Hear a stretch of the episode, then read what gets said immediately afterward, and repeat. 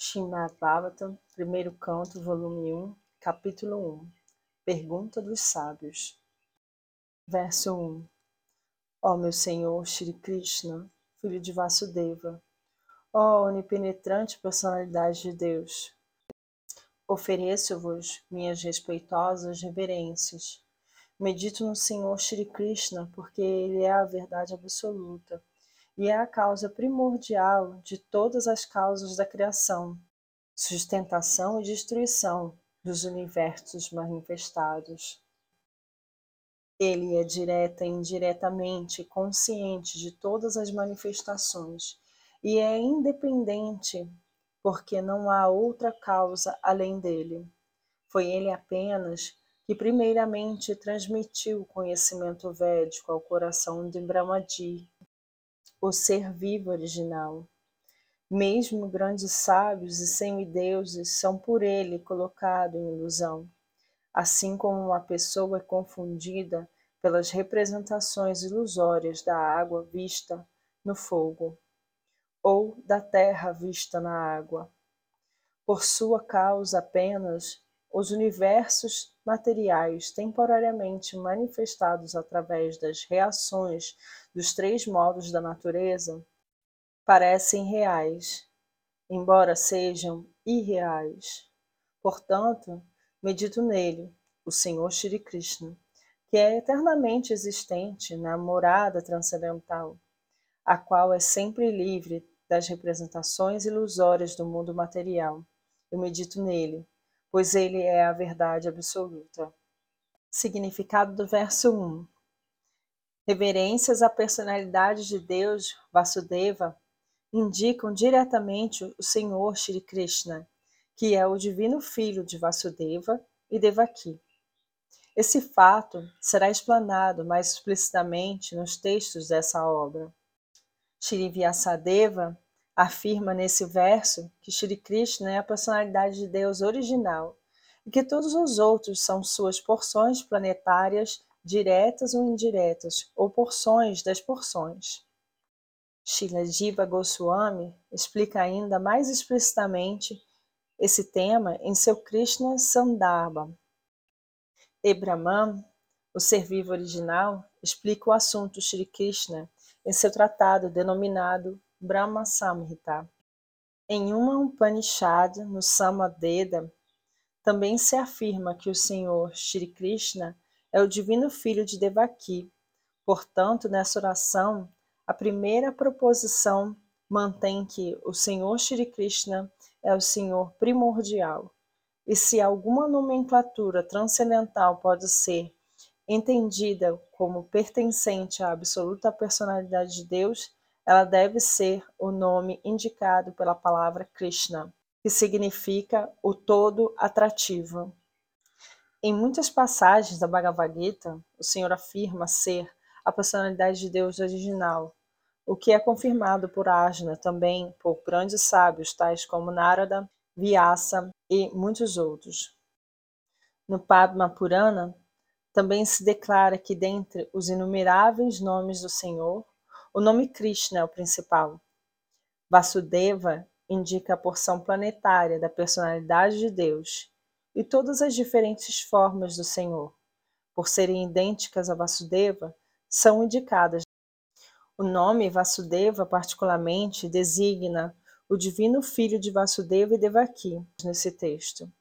Shri Krishna é sempre o objeto de meditação dos Paramahamsas que são os mais perfeitos entre aqueles que estão na ordem renunciada da vida. Vasudeva, ou Senhor Shri Krishna, é a causa de todas as causas. Tudo que existe emana do Senhor. Como isso acontece é explicado nos capítulos posteriores desse trabalho.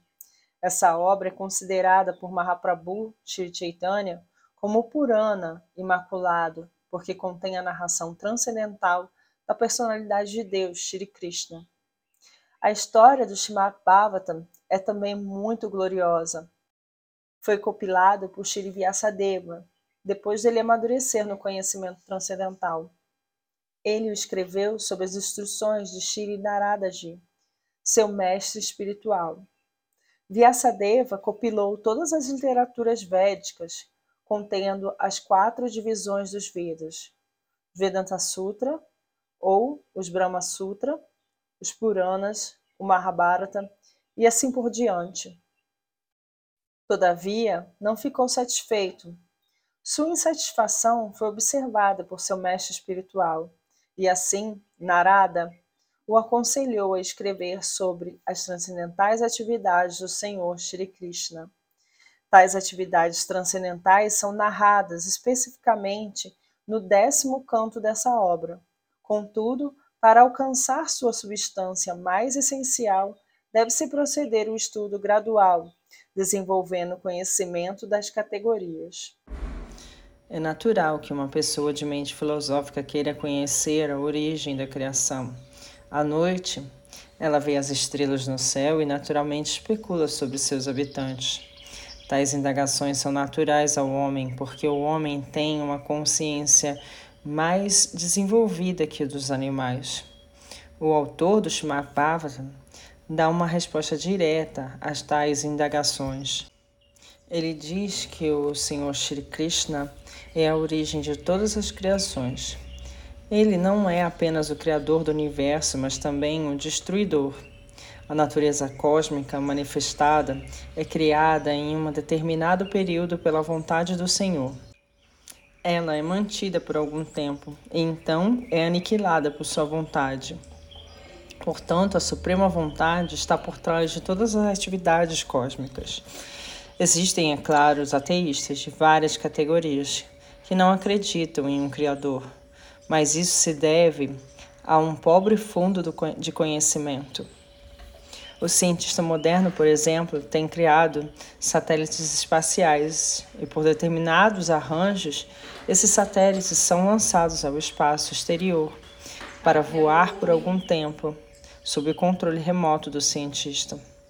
Analogamente, todos os universos com inumeráveis estrelas e planetas são controlados pela inteligência da personalidade máxima.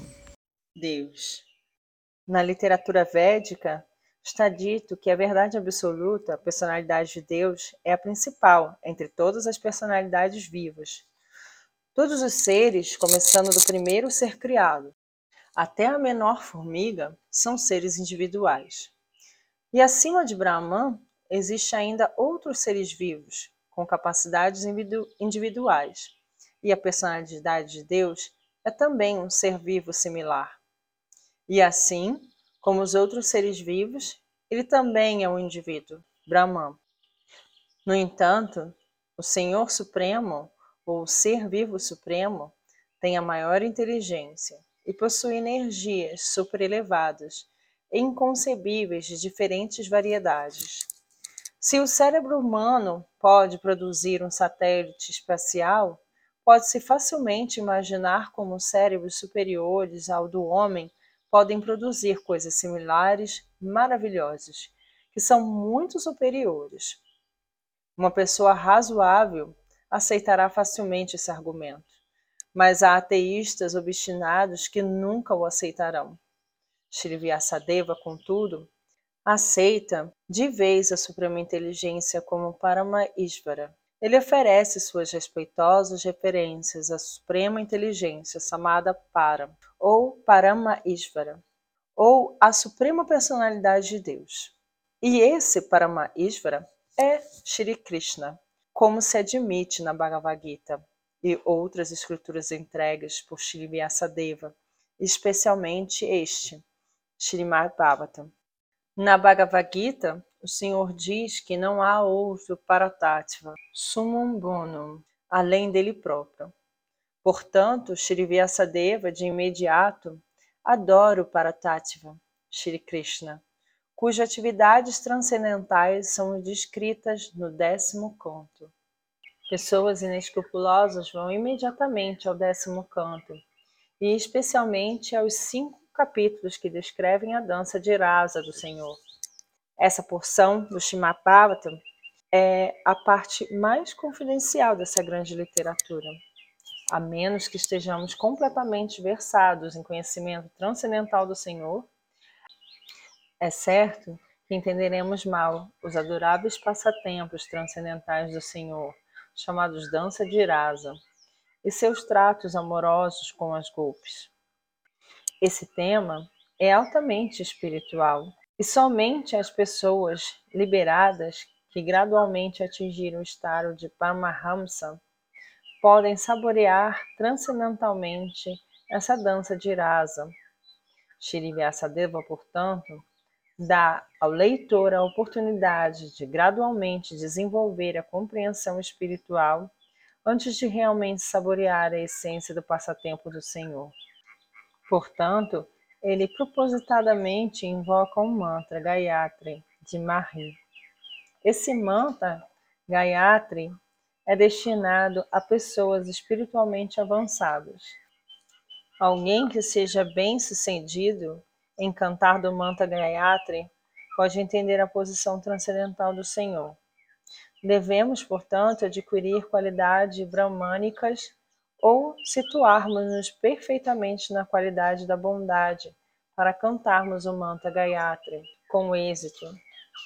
E então atingirmos o estágio de compreender transcendentalmente o Senhor, seu nome, sua fama, suas qualidades e assim por diante. O Bhagavatam é a narração do Svarupa do Senhor manifestado por sua potência interna e essa potência é distinta da potência externa, que é manifestada no mundo cósmico, do qual temos a experiência. Shri Vyasadeva faz uma distinção clara entre os dois nesse sloka.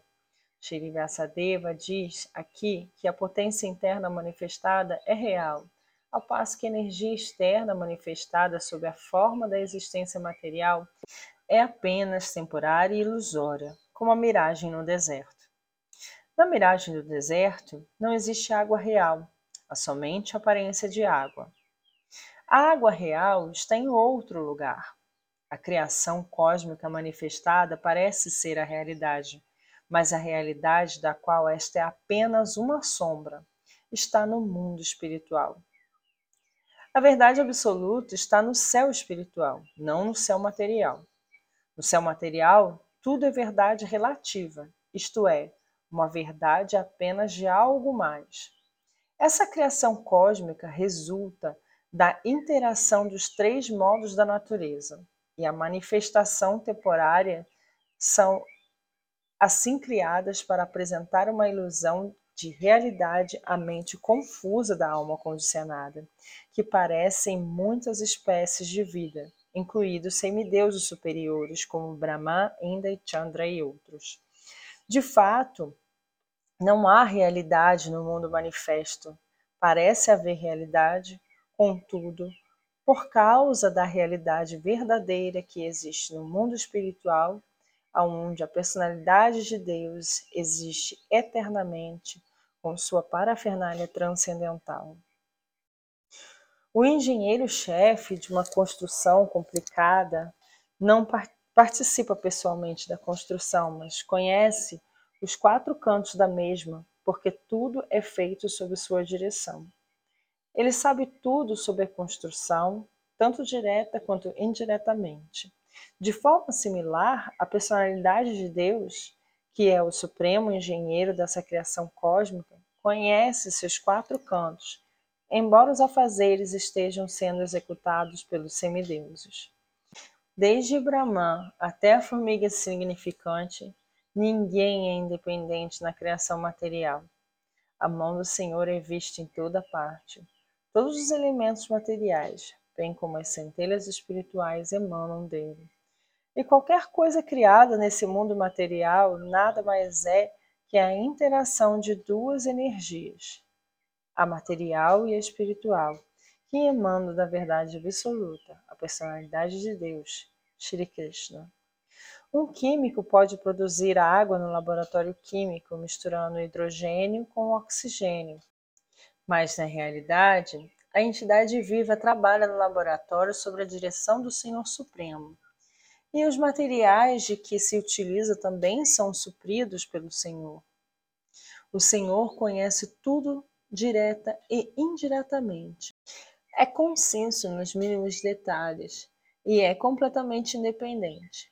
Ele é comparado a uma mina de ouro e as criações cósmicas, sob muitas diferentes formas, são comparadas a objetos feitos do ouro, tais como anéis, colares e assim por diante.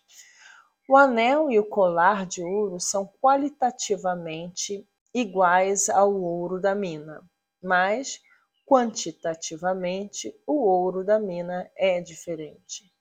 Portanto, a verdade absoluta é simultaneamente una e diferente.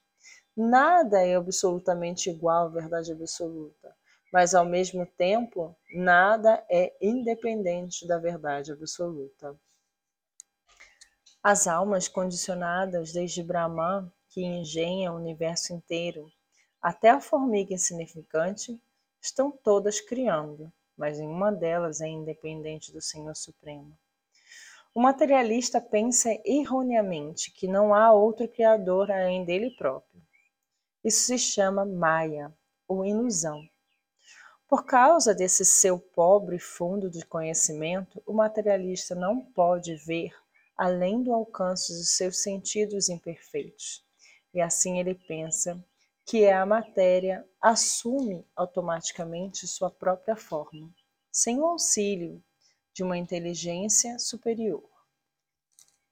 Esse é refutado nesse sloka por Shri Vyasadeva. Uma vez que o todo completo, ou a verdade absoluta, é a fonte de tudo, nada pode ser independente do corpo da verdade absoluta. Qualquer coisa que aconteça ao corpo torna-se rapidamente conhecida pelo corporificado.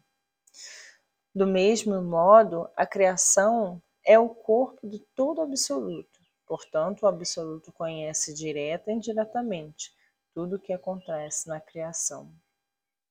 No Shruti Mantra também se estabelece que o todo absoluto, ou Brahman, é a fonte última de tudo. Tudo emana dele e tudo é mantido por ele. E no fim, tudo entra nele. Essa é a lei da natureza. No Smriti Mantra, o mesmo se confirma. É dito que a fonte da qual tudo emana no começo do milênio de Brahma é o reservatório no qual tudo finalmente entra e é a verdade absoluta, ou Brahman. Os cientistas materiais tomam como certo que a fonte última do sistema planetário é o Sol mas não são capazes de explicar a fonte do Sol. Aqui, a fonte última é explicada. De acordo com a literatura védica, Brahman, que pode ser comparado ao Sol, não é o Criador último. Afirma-se nesse shloka que Brahma apreendeu o conhecimento védico da personalidade de Deus. Pode-se argumentar que Brahma, sendo o ser vivo original, não poderia ter sido inspirado, porque não havia ou nenhum outro ser vivo naquele tempo. Aqui se afirma que o Senhor Supremo inspirou o Criador secundário, Brahma, para que Brahma pudesse executar suas funções criativas. Assim, a inteligência suprema por trás de todas as criações é a de...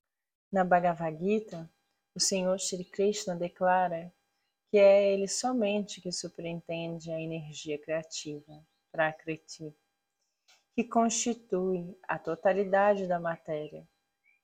Por isso, Shri Vyasadeva não adora Brahma, mas o Senhor Supremo, que orienta Brahma em suas atividades criativas. Divindade Suprema, Shri Krishna. Neste shloka, a palavra Bhigyama e Svarata são particularmente significativas. Essas duas palavras distinguem o Senhor Supremo de todas as outras entidades vivas. Nenhuma outra entidade viva é Abhigyama ou Svarati. Isto é, ninguém é completamente consciente nem plenamente independente, mesmo Brahma tem que meditar no Senhor Supremo para criar. O que dizer então de grandes cientistas como Einstein? Os cérebros de tais cientistas não são certamente produtos de algum ser humano. Os cientistas não podem fabricar tais cérebros. E o que dizer dos ateístas todos que desafiam a autoridade do Senhor? Mesmo os impersonalistas de Mayavadis, que se gabam de poder tornar-se unos com Deus, não são nem Abhidhamma nem Svarati. Esses impersonalistas submetem-se a severas austeridades para adquirir conhecimento, a fim de se tornarem unos com o Senhor. Mas, por fim, tornam-se dependentes de algum discípulo rico que os supra de dinheiro para construir mosteiros e templos. Ateístas como Ravana e Hiranyakashipu tiveram que se submeter a severas penitências antes que pudessem escarnecer da autoridade do Senhor. Mas, finalmente, ficaram desamparados e não puderam se salvar quando o Senhor apareceu diante deles com a morte cruel. Esse é também o caso dos ateístas modernos, que da mesma forma ousam zombar da autoridade do Senhor. Tais ateístas receberão o mesmo tratamento, pois a história se repete. Sempre que os homens negligenciam a autoridade do Senhor, a natureza e suas leis ali estão para penalizá-los. É confirmado na Bhagavad Gita, no bem conhecido verso Yada Yada Hi Tamasya Gradi. Sempre que há um declínio de Dharma e uma ascensão de Adharma, ó Arjuna, então eu me encarno. O Senhor Supremo é todo perfeito, como é confirmado em todas as Shuritimatras. Está dito nos Shuritimatras que o Senhor Todo Perfeito lançou um olhar sobre a matéria e assim criou todos os seres vivos. Os seres vivos são parte integrante do Senhor, e ele fecunda a vasta criação material como sementes de centelhas espirituais. E dessa maneira, as energias criativas são acionadas para desempenhar muitas criações maravilhosas.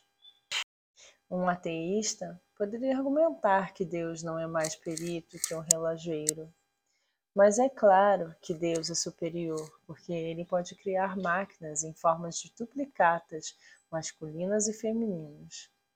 As formas masculinas e femininas de diferentes tipos e mecanismos continuam produzindo inumeráveis máquinas similares, sem a posterior intervenção de Deus.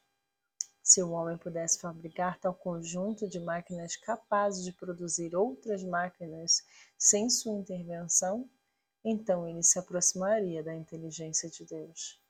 Mas isso não é possível, pois cada máquina tem que ser manejada individualmente. Portanto, ninguém pode criar tão bem como Deus. Outro nome para Deus é Asamodava, que significa que ninguém é igual ou superior a ele. Param Satyam, ou a verdade suprema, é aquele sem igual ou superior. Isso é confirmado no Suritimatra. E é dito que antes da criação do universo material existia somente o Senhor, que é o mestre de todos. O Senhor deu instruções a Brahma sobre o conhecimento védico. Esse Senhor tem que ser obedecido sob todos os aspectos. Qualquer um que queira safar-se do enredamento material deve se render a ele. Isso também é confirmado na Bhagavad Gita.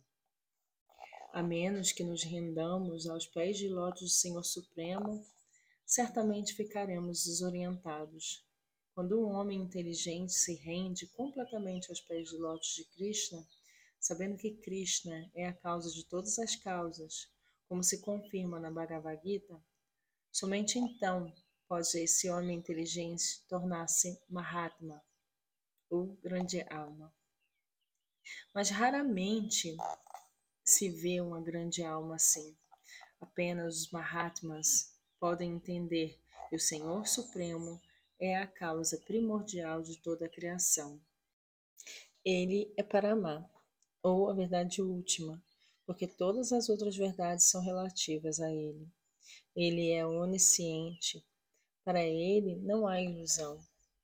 Alguns eruditas de Mayavadi argumentam que o Srimad Bhagavatam não foi compilado por Shri Vyasadeva, e outros sugerem que este livro é uma criação moderna escrita por um tal de Vopadeva.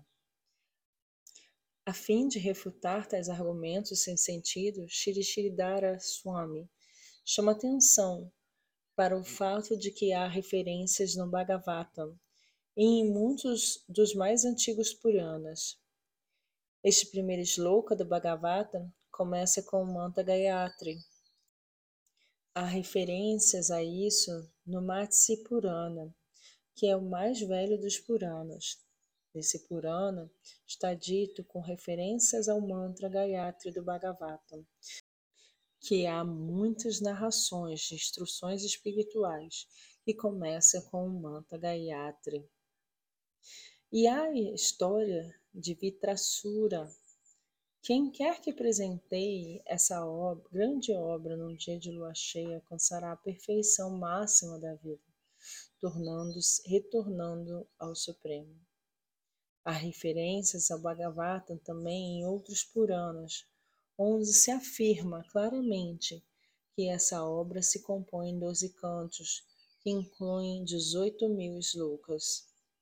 No Padma Purana também há referências do Bhagavata numa conversa entre Gautama e Maharaja Ambrarisha.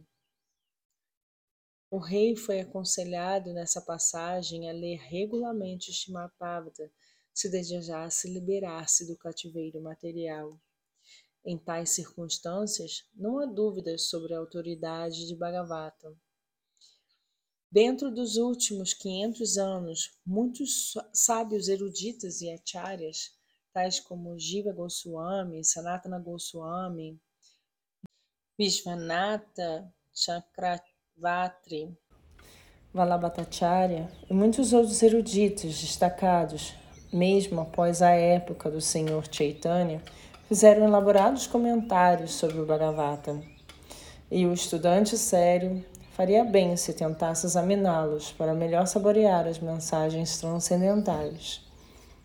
Shri Vishvanatha Chakravati Thakura discorre sobre a psicologia sexual original e pura, a dirasa, desprovida de qualquer inebriamento mundano. Toda a criação material funciona sobre o princípio da vida sexual. Na civilização moderna, a vida sexual é o ponto foco para todas as atividades. Para onde quer que nós voltemos, vemos a vida sexual predominante. Portanto, a vida sexual não é irreal. Sua realidade é experimentada no mundo espiritual. A vida, espirit... a vida sexual a vida sexual material não é nada mais do que um reflexo pervertido do fato original. O fato original é a verdade absoluta, e desse modo, a verdade absoluta não pode ser impessoal. Não é possível ser impessoal e conter vida sexual pura. Consequentemente, os filósofos impersonalistas têm dado ímpeto indireto à abominável vida sexual mundana, para termos enfatizado um excesso à impersonalidade da verdade última. Em decorrência disso, homens sem informação da real forma espiritual do sexo têm aceitado a pervertida vida sexual material como o máximo de tudo. Há uma distinção entre vida sexual na condição material doente e vida sexual espiritual. Esse Shimabhavata gradualmente elevará o leitor imparcial ao estágio máximo da perfeição da transcendência. Ele o capacitará a transcender os três modos das atividades materiais: ações fruitivas, filosofia especulativa e adoração de deidades funcionais, como se inculca nos versos védicos.